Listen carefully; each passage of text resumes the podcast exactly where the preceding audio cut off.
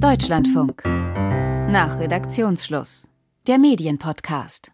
Die Berichterstattung, die läuft mir zunehmend zuwider, sagt Deutschlandfunkhörer Gustav Egger. Und zwar liegt es eigentlich an zwei Punkten. Einmal die Journalisten selber und zum anderen vielleicht auch ein bisschen Qualitätskontrolle innerhalb der Sender. Etwas, was ich beobachtet habe, was zunehmend kommt, ist so auch in gewisser Weise der Interviewstil. Also ich beobachte das zunehmend, dass geschlossene Fragen gestellt werden.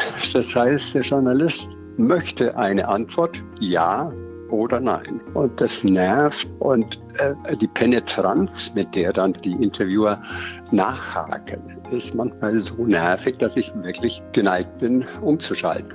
Das heißt, das Thema Sensationsberichterstattung steht im Vordergrund. Das ist mir so der Eindruck, dass man da wetteifert und nicht mehr den Zuschauer oder Zuhörer im Fokus hat, sondern eigentlich so sein eigenes journalistisches Profil. Jetzt haben Sie ja da einen sehr großen Bogen geschlagen, Herr Egger. Ich habe mir dann deswegen, weil ich das schon ahnte, habe ich mir Hilfe geholt in Form unserer Chefredakteurin, die ja quasi von Berufswegen für den großen Bogen zuständig ist und ähm, den immer wieder hier ähm, auch selber schlagen muss. Frau Wenzin, bleiben wir mal beim Punkt eins vielleicht, Interviews. Herr Egger sagt, das hat zugenommen, dass es zu, ja, zu sehr auf Ja und Nein fokussiert ist. Was meinen Sie? Zweierlei. Ich grüße erstmal in den Taunus, Herr Egger. Hallo. Ja, Frau Benzin, freut mich, Sie zu sprechen. Und ich will widersprechen, wie es sich gehört. Ich schultere ja. jetzt aber nicht das gesamte öffentlich-rechtliche System auf meinem Rücken. Das schaffe ich nicht.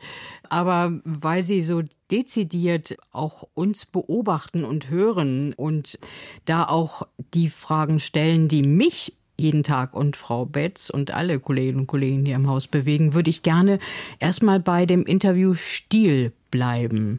Wir sind neugierig, Herr Egger. Ich verspreche es Ihnen. Wir sind manchmal auch penetrant neugierig.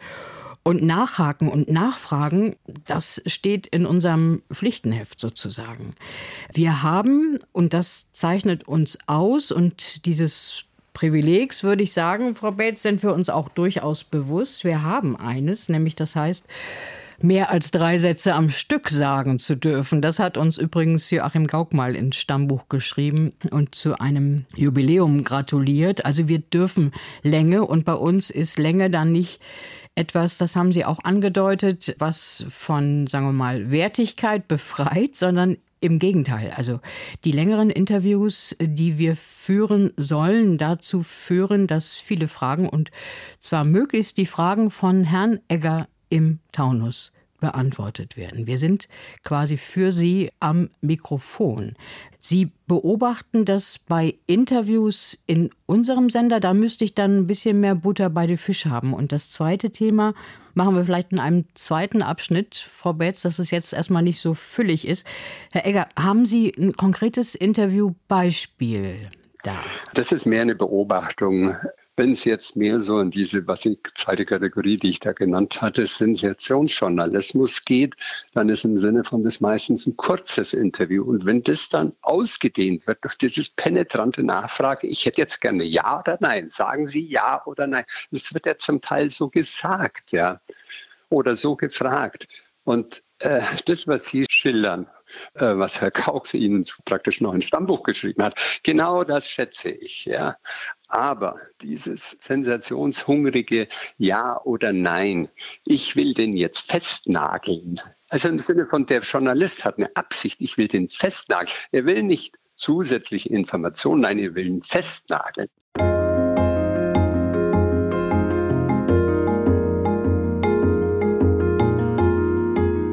Das hat man ja relativ häufig auch, wenn Beschwerden kommen. Ich glaube nicht nur bei uns im Sender, Frau Wenzin, sondern grundsätzlich äh, stelle ich fest, äh, dass das Publikum nicht so viel Verständnis dafür hat, wenn sie das Gefühl haben, ein Journalist, eine Journalistin möchte quasi, ja, wie Herr Egger jetzt gerade sagt, den, den Politiker festnageln. Gleichzeitig ist das aber eigentlich unser Anspruch. Also das haben wir eigentlich alle mal gelernt, dass wir natürlich auch nicht nachlassen wollen. Also wenn eine Antwort nicht gegeben wird, wollen wir denjenigen oder diejenigen auch zu einer Antwort bringen. Da ist ja immer so ein Widerspruch. Müssen wir da mehr aufklären oder äh, müssten wir vielleicht doch auch versuchen, andere Formen des Fragens zu finden? Das frage ich mich nämlich selber wirklich häufiger. Das haben wir, Herr Egger, wenn ich darf, ich komme jetzt auch mal mit einem konkreten Beispiel um die Ecke. Das haben wir beim großen Themenkomplex Nahost äh, seit dem 7. Oktober, dem Terrorüberfall der Hamas in Israel jetzt auch mal wirklich in Formaten auch ausprobiert. Ich meine, wissen Sie was, Herr Egger, auch wir lernen dazu. Wir, wir reiben uns mit unserem Handwerk an Weltereignissen und Weltentwicklungen. Und da haben wir zum Beispiel im Podcast auch ausprobiert, längeren Atem zu haben, Ruhe, noch mehr Ruhe zu haben und den Gesprächspartnerinnen und Gesprächspartnern, das sind zum Teil Fachleute, das sind aber auch eben Kolleginnen und Kollegen, das sind Korrespondenten, frühere Korrespondenten, einfach mehr Raum zu geben für das eigene Verfertigen von Gedanken. Also äh, nicht Joachim Gauck, aber ich komme jetzt mit Heinrich von Kleist um die Ecke. Man kann uns manchmal, und das ähm, stellen wir auch wieder fest, dann ist es gut, auch beim Nachdenken und Formulieren regelrecht zuschauen. Und diese, sagen wir mal, dieses Format kann ja zugleich ein sinnstiftendes, journalistisches, inhaltliches und für die Hörerinnen und User dann zuträgliches sein. Äh, auch da sind wir offen. Ich glaube, wir sind noch nicht am Ende der Entwicklung unseres Handwerks an der Stelle und haben eben das große Privileg, wirklich einer Länge dann auch, wo wir nicht aufgrund von Formatfragen dann auch nach 2.30 den Hammer fallen lassen müssen. Und diese Formatradios gibt es aber auch und die will ich jetzt öffentlich-rechtlich auch mitverteidigen, weil das sind natürlich auch Programme, Herr Eggert, die ne, für ähm, ein Publikum anderer Möglichkeiten dann da ist, anderer Zeithorizonte, anderer auch Arbeitshorizonte. Ähm, nicht alles, was kurz ist, ist schlecht.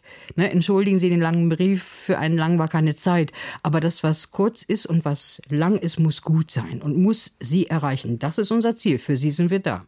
Das bedeutet aber, Frau Wenzin, dass Sie sagen, unseren aktuellen Programm morgens, mittags, abends, nachts, ne, wenn diese aktuellen Strecken, wenn die Politikerinterviews in der Regel ja geführt werden, ne, die dann eben auch kurz und knapp und mit Ja und Nein möglicherweise kommen, die müssen auch so sein? Die müssen auch so sein. Wir sind ein Dienstleister für Herrn Egger, der uns übrigens auch bezahlt. Was ich hoffe. Genau. Herr Egger. Mach, genau. Mach, genau. Mach ich auch gerne. Ist, also, ist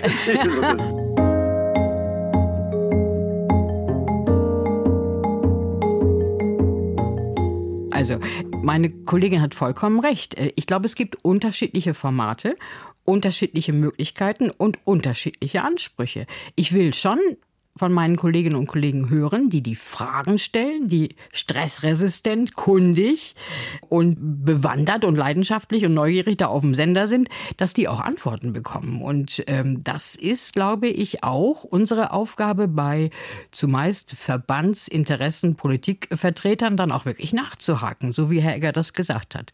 Dann gibt es aber auch das Format, wie beschrieben, wo wir Zeit haben und uns Zeit nehmen und komplexe Wirkungen Möglichkeiten eben schlicht und ergreifend nicht mit Ja oder Nein beantworten können, sondern so, wie sie sind, auch ausführlich darstellen. Und dieses Privileg, das ist eines, auf das wir fürchterlich stolz sind, zugleich das andere auch verteidigend dann auch nach außen waren. Nun fand ich das sehr spannend, Herr Egger, was Sie geschrieben haben, dass Sie sagen, dass der öffentlich-rechtliche Rundfunk mit teilweise eben den von Ihnen beschriebenen Ja-Nein-Fragen auch ein bisschen verspielt, die Wirklichkeit richtig abzubilden und möglicherweise sogar zur Politikverdrossenheit beiträgt. Können Sie das nochmal ausführen? Ja, aus meiner Sicht Reduzierung auf Ja oder Nein, Schwarz oder Weiß äh, reflektiert nicht die Wirklichkeit. Und deshalb muss man einfach auch durchaus die Zuhörer nicht schonen. Das finde ich ja so etwas bestürzend, dass man sich auf die Auseinandersetzung in der politischen Konstellation, in der Koalition stürzt und da das betrachtet als einen gewissen Ringkampf zwischen drei Parteien und wer hat nun wieder gewonnen, wer hat nun wieder sich durchgesetzt. Also das finde ich etwas banal und vereinfachend und nützt unserer Meinungsbildung, unserem Erkenntnisprozess überhaupt nicht. Und das sollte auch ein öffentlich-rechtlicher Rundfunk, diese politische Sensibilität haben, den Leuten zu vermitteln, dass es halt nun mal in gewisser Weise Wählerwillen war, dass nicht eine Partei dominiert. Das bedeutet aber, Herr Egger, um es zu verstehen, Sie würden sich weniger Berichterstattung darüber wünschen, welche Partei jetzt wie wo sich gerade streitet, sondern Sie würden eher auf der Sachebene bleiben wollen zum Beispiel? Äh, auch mal ein bisschen honorieren, dass es ein bisschen Zeit dauert. Es kann nicht sein, dass eine Partei ständig gewinnt und die andere dauernd verliert, sondern es wird immer in gewisser Weise Kompromisse sein und wir der Außenstehende hat überhaupt nicht den Einblick zu beurteilen, warum das und jenes wohl zustande kam. Natürlich, alle müssen damit leben und das müssen wir dann irgendwie, wenn was rauskommt, bewerten. Aber jetzt nur so als Beispiel. Diese letzte Einigung, die da zustande kam mit der, wir müssen was einsparen. Ja. Ich meine, das war jetzt politisch vielleicht nicht der, der Stein des Weisen. Also da haben sich drei zusammengesetzt und war das nötig. Aber von außen rum ein bisschen flankieren und nicht unbedingt diesen Showdown da noch journalistisch zu begleiten. Das heißt, Sie würden auch argumentieren, dass Politiker möglicherweise durch die Medien auch zu sehr getrieben werden. Genau. Sie sind ja gehalten, nach jedem, kaum dass die Tür aufgeht zu irgendeiner Besprechung, dann müssen sie ihre Stellung abnehmen und so weiter. Und dann wird sich beschwert, die haben immer noch nichts oder so. Frau Wenzin, Sie, Sie nicken verständig. Ja, ich finde das fast schon philosophisch, wie Herr Egger das darstellt. Ähm, und Herr Egger, ich verspreche Ihnen, hier aus diesem Haus kommt viel Streit, viel Disput, viel Reibung. Aber hier in diesem Haus gegenüber der Politik herrscht immer so etwas wie die Anerkenntnis, dass das ein Handwerk ist, das auch Respekt verträgt. Ähm, und gerade vor diesem Horizont, glaube ich, muss und kann und soll Journalismus auch kritische Fragen stellen.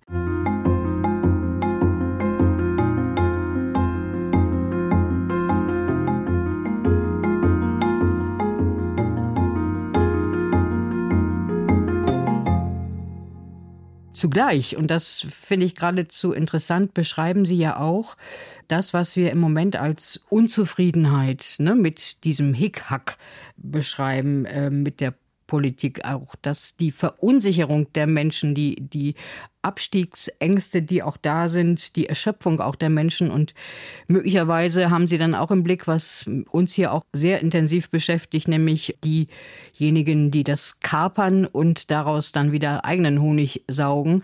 Ich finde sehr klug, was Sie sagen. Ich mache da mal einen harten Schnitt. Eines der wichtigsten Themen im Moment ist der Wohnungsbau. Wir haben eine größte Krise auf dem Wohnungsmarkt, dem sozialen Wohnungsmarkt überhaupt. Heute Morgen in unserer Konferenz, äh, Programmschaltkonferenz, von der ich auch gerne erzähle, Herr Egger, damit Sie so ein bisschen unseren, unseren Karton auch kennen, hat eine Kollegin sich nochmal erkundigt, wer kann mir nochmal sagen, Kita-Plätze, wie ist da die Lage? Nicht nur jetzt Schnee und Unwetter abhängig, aber ist da da genügend Personal da? Hat Politik da auch schon nachgelegt? Also, wenn wir gut sind, Herr Egger, und Sie uns hoffentlich weiter verfolgen, dann berichten wir darüber, was die Menschen bewegt in ihrem Alltag. Wenn wir gut sind, fragen wir, wo sind die demokratischen Parteien, die dafür Lösungen haben und oder im Moment auch mal sagen, hallo, wir müssen uns jetzt hier erstmal am Tisch einigen und kommen dann mit unserer Lösung um die Ecke. Bitte habt etwas Geduld. Und oder äh, sorry, äh, an der Stelle, Herr Egger, Sie haben es gesagt, Sie waren vorsichtig, sehr diplomatisch in Ihrer Formulierung. An dieser einen Stelle haben wir mit dem Haushalt getrickst sage ich jetzt mal ganz flach gepfiffen, ähm, das müssen wir wieder verändern und da lagen wir nicht richtig. Also Politik ist ein Handwerk Und wenn wir gut sind, beschreiben wir Lebenswelten, Lebensalltage, die Politik zu beackern hat. Aber Politik ist nicht das Größte, sondern das Größte sind für mich die Menschen, die ich erreichen will. Und die, Herr Egger, will ich zusammen mit Frau Betz und allen Kolleginnen und Kollegen hier im Haus niemals unterschätzen. Denn sie sind diejenigen, für die wir arbeiten. Aber das wäre ja von Ihnen beiden, sage ich jetzt mal, ein Plädoyer dafür, dass wir uns gar nicht so sehr als Journalistinnen und Journalisten von der politischen Agenda lenken lassen, sondern selber Themen setzen und dann die Politik quasi auch erstmal dazu befragen, was könnten Lösungsmöglichkeiten sein? Auch, auch dieser konstruktive Ansatz. Aber Herr Egger, ich gebe Ihnen gleich wieder das Wort. Lassen Sie mich das nur noch schnell sagen. Unbedingt. Themensetzung ist unser Job. Das heißt, wir reagieren, beobachten, agieren auf politische Agenda, Themen. Wir achten darauf, was jeweils von der Politik, von Institutionen, von Verbänden gesetzt wird. Aber wir sind am Zuge. Wir sind hoffentlich mit Recherchen unsererseits dann themensetzend und beantworten so Alltagsfragen. Und wir versuchen, nicht schnell, Herr Egger, sondern richtig zu legen. Hm. Ja, finde ich hervorragend. Das kann ich alles unterstreichen. Gleichzeitig würde ich gerne einfach ergänzen. Niemand erwartet von Ihnen Lösungen, sondern Sie könnten das Spektrum aufzeigen und eben die Schwierigkeiten hier und die Schwierigkeiten da. Also im Vordergrund steht für mich schon der, der öffentlich-rechtliche Rundfunk muss einen Beitrag zur Umsetzung der freiheitlich-demokratischen Grundordnung leisten. Das ist quasi aus meiner Sicht schon in gewisser Weise die Überschrift. Das ist jetzt ganz große Lettern, ja. Aber wenn man es quasi im Hinterkopf behält und deshalb fiel auch das Thema, ich komme wieder zurück auf das ursprüngliche Thema, Politik und Politikverdrossenheit etc. und eigentlich auch Verdrossenheit mit den Öffentlich-Rechtlichen. Ja. Das muss ich im Auge behalten.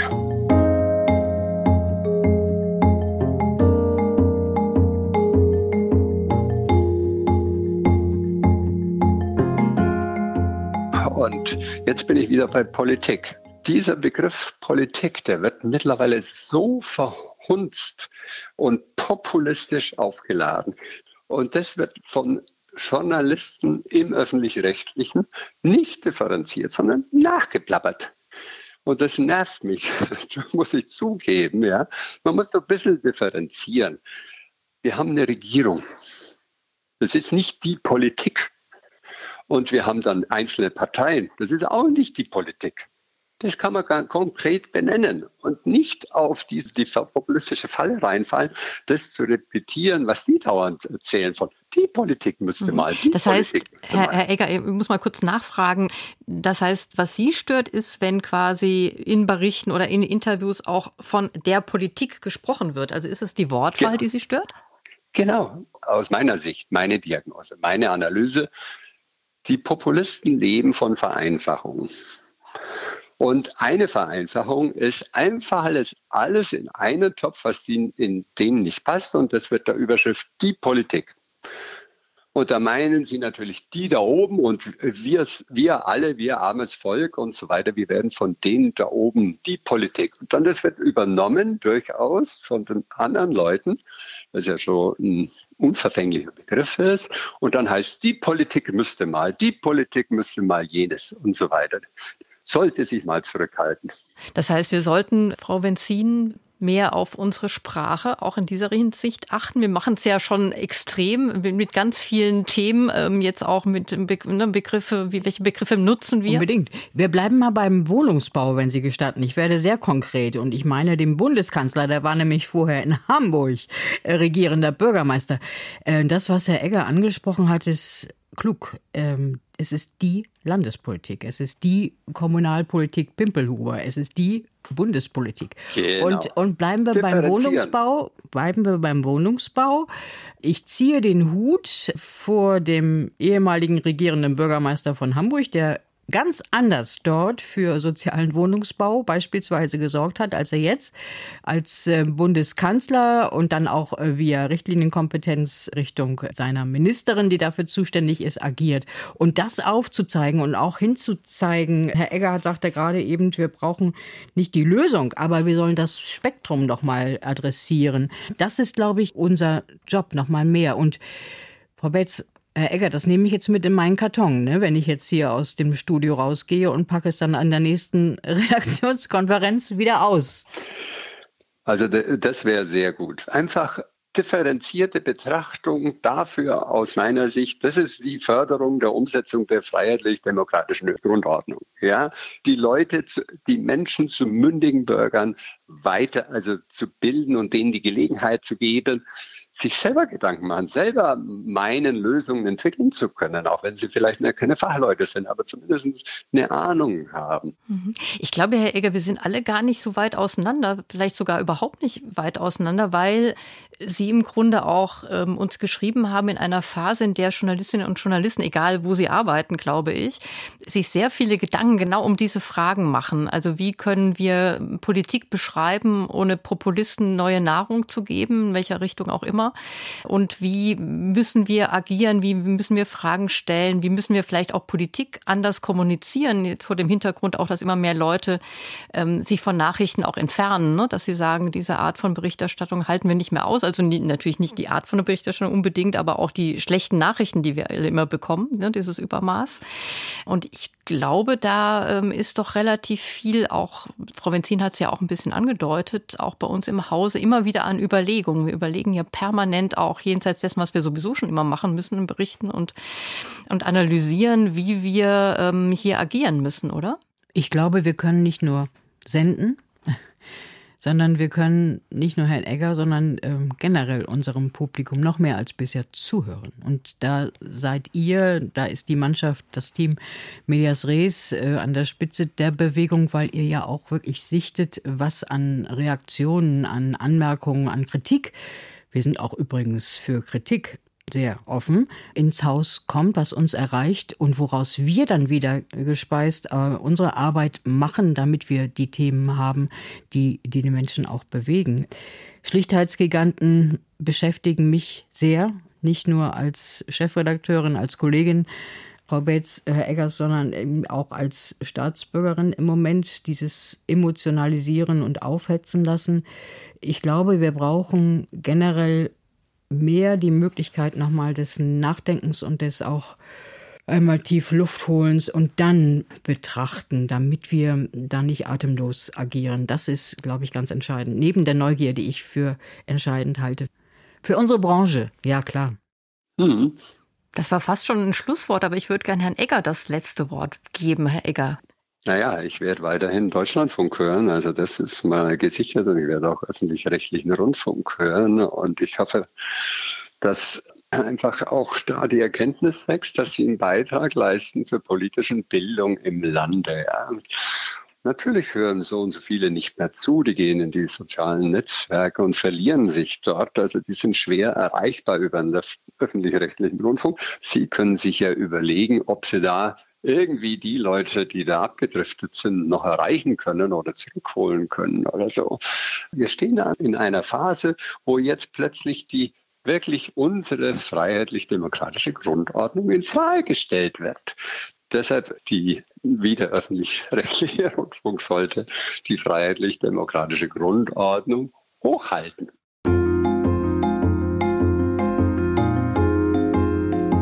Das war nach Redaktionsschluss heute mit unserem Hörer Gustav Egger und der Chefredakteurin des Deutschlandfunks Birgit Wenzin.